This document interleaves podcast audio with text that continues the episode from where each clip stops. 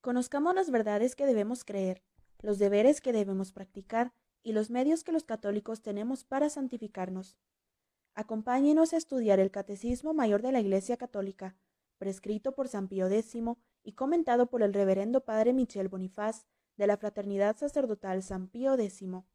Este es un esfuerzo de la Asociación Juvenil San Gabriel de la Dolorosa, Guatemala. del Padre, del Hijo, del Espíritu Santo. Amén. Queridos hermanos, entramos en la segunda parte del Catecismo Mayor del Papa San Pío X. La segunda parte está consagrada a la oración. A partir de ahora voy a dar número a las grabaciones para facilitar seguimiento. Grabación 1 acerca de la oración. Preguntas 254 a 260.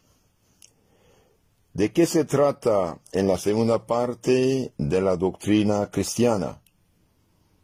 Y nuestro catecismo mayor contesta, en la segunda parte de la doctrina cristiana, claro, católica, se trata de la oración en general y del Padre nuestro en particular. ¿Qué es la oración? La oración es una elevación de la mente a Dios para adorarle, darle gracias y pedirle lo que necesitamos. Entonces la oración es una elevación de la mente, de la inteligencia hacia Dios para adorarle, es decir, reconocerle como Señor Creador nuestro, darle gracias y pedirle lo que necesitamos. Santa Teresa dice, no es otra cosa oración mental, a mi parecer, sino tratar de amistad, estando muchas veces tratando a solas con quien sabemos nos ama. San Pedro Damián dice, la oración es la elevación del alma hacia Dios y la petición de lo que se necesita de Dios. San Juan Damasceno, que murió en el año 750, dice, la oración es la elevación de la mente a Dios para pedirle cosas convenientes, cosas convenientes a la salvación. Y Santo Cura de Ars dice, la oración es la elevación de nuestro corazón a Dios, una dulce conversación entre la criatura y el Creador. Ya en los primeros siglos, Orígenes decía, la adoración es el acto por el que uno se dirige a Dios con ánimo de alabarle. Y Santo Tomás de Aquino dice, la oración es el acto propio de la, de la criatura racional hacia su, su creador. En la pregunta 256 eh, se, se dice esto, ¿de cuántas maneras es la oración? La oración es de dos maneras mental y vocal. La oración mental es la que se hace con solo la mente. La oración vocal es la que se hace con las palabras acompañadas de la atención de la mente y de la devoción del corazón. ¿Hay otras maneras de hacer oración? Sí, hay otras maneras, a saber, hay oración privada y oración pública. ¿Qué es la oración privada? La oración privada es la que uno hace en particular para sí o para otros. Particular, uno mismo la hace para sí y para otros. ¿Y qué es la oración pública? La oración pública es la que se hace por los sagrados ministros en nombre de la Iglesia y por la salvación del pueblo fiel. puede llamarse a sí mismo oración pública la oración hecha en común y públicamente por los fieles, como en las procesiones, en las peregrinaciones y en la oración. Entonces, lo que llamamos oración pública en este sentido estricto es la que hacen los sagrados ministros, los sacerdotes, en nombre de la Iglesia, por la salvación del pueblo fiel. Por eso en el pasado, queridos hermanos, hubo tantos y tantos monasterios y todos los, católicos conscientes favorecían las fundaciones de iglesias, oratorios, monasterios, conventos, para que hubiera oración. Hubo tiempo en que había la laus perennis, la alabanza perenne, continua, día y noche, los monjes por equipos iban a rezar, cantar salmos, pedir a Dios ayuda, misericordia. Y la oración pública de la iglesia, por ejemplo, es el, el breviario, los salmos que rezan los sacerdotes, los diáconos, los obispos.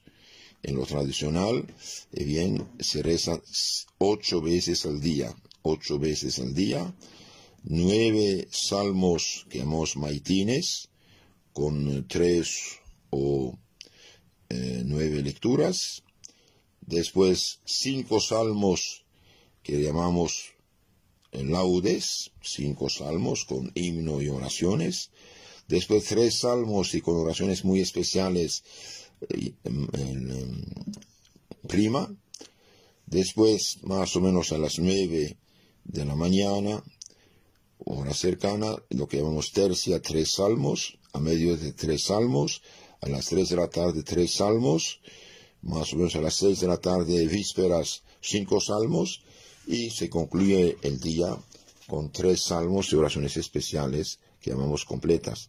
Estas oraciones, los sacerdotes, los subdiáconos, los diáconos, deben rezarlos en nombre de la Iglesia y por la salvación del eh, pueblo fiel.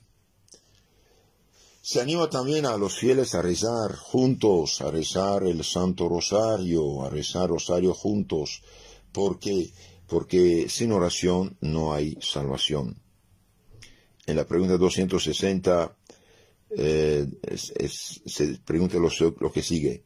¿En qué se funda la esperanza de recabar de Dios por medio de la oración los auxilios y gracias que necesitamos?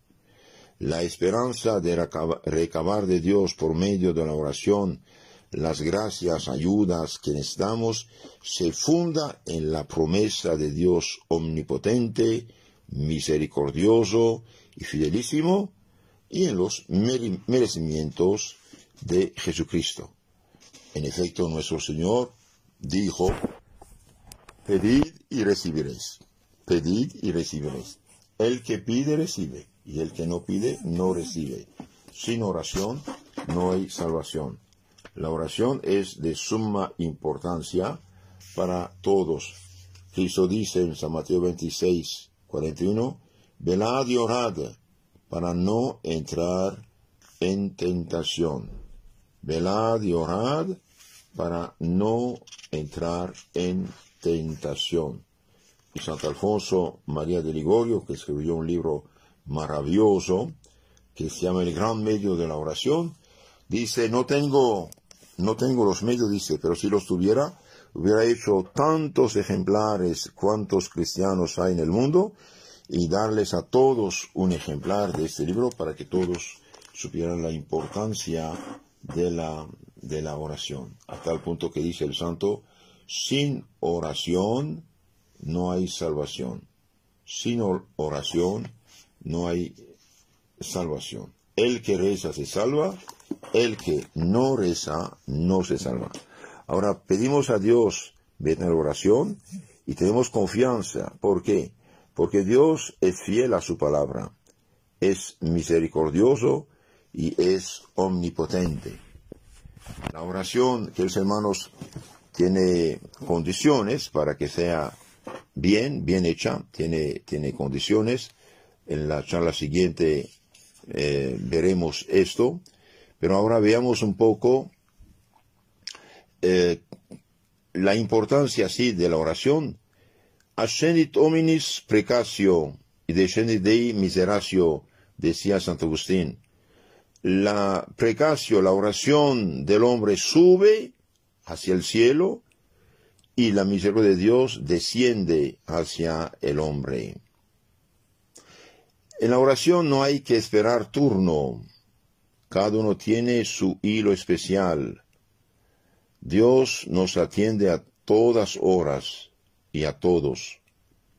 Bendito sea Dios que no desechó mi oración ni alejó su misericordia de mí, dice el Salmo 65, eh, 65-20. Dios no es como un gerente ocupado, hace falta tomar cita, pedir a la secretaria de mal humor. No, Dios mismo contesta a su teléfono, podemos decir. Dios mismo contesta a su, a, su teléfono, manera de hablar. Dios mismo nos ve, nos escucha, nos, nos contesta. Dios no está lejos de nosotros, dice San Pablo. En Él vivimos, nos movemos y estamos. Continuamente nos hallamos en su presencia. Para orar no tenemos más que mirarle con el alma y hablar con Él, pensar en Él, no con indiferencia, claro, como si fuese una persona extraña que nada tuviese que ver con nosotros, sino tenemos que rezar con amor, con el corazón, porque es nuestro Padre que nos ama mucho. Hablamos con Dios para alabarle darle gracias, dijimos, y pedirle toda clase de bienes, y especialmente en la gracia de la perseverancia y de la salvación. De aquí se sigue la excelencia de la oración que nos engrandece, nos acerca a Dios. Dime con quién andas y te diré quién eres. Con quién tratas, te diré qué piensas. Los santos queridos hermanos rezaban y rezaban bastante, rezaban mucho. Y mientras más un alma reza, más se, se transforma. Es importante también de, de saber que la oración es como un incienso, un incienso que sube, que sube hacia, hacia Dios nuestro Señor. Por eso se enciencia el, el, eh, el sagrario en la Santa Misa.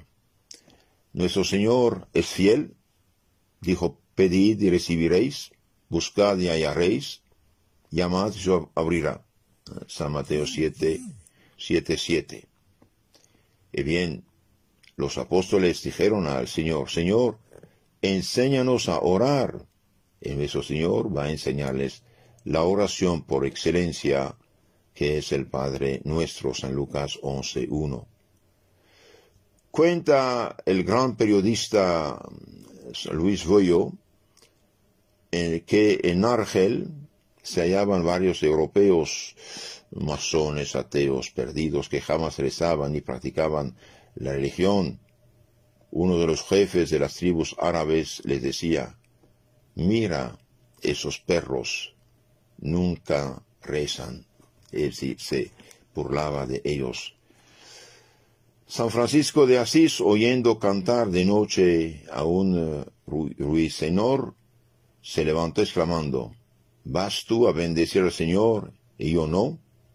Y con el mayor entusiasmo se puso a entonar las alabanzas divinas.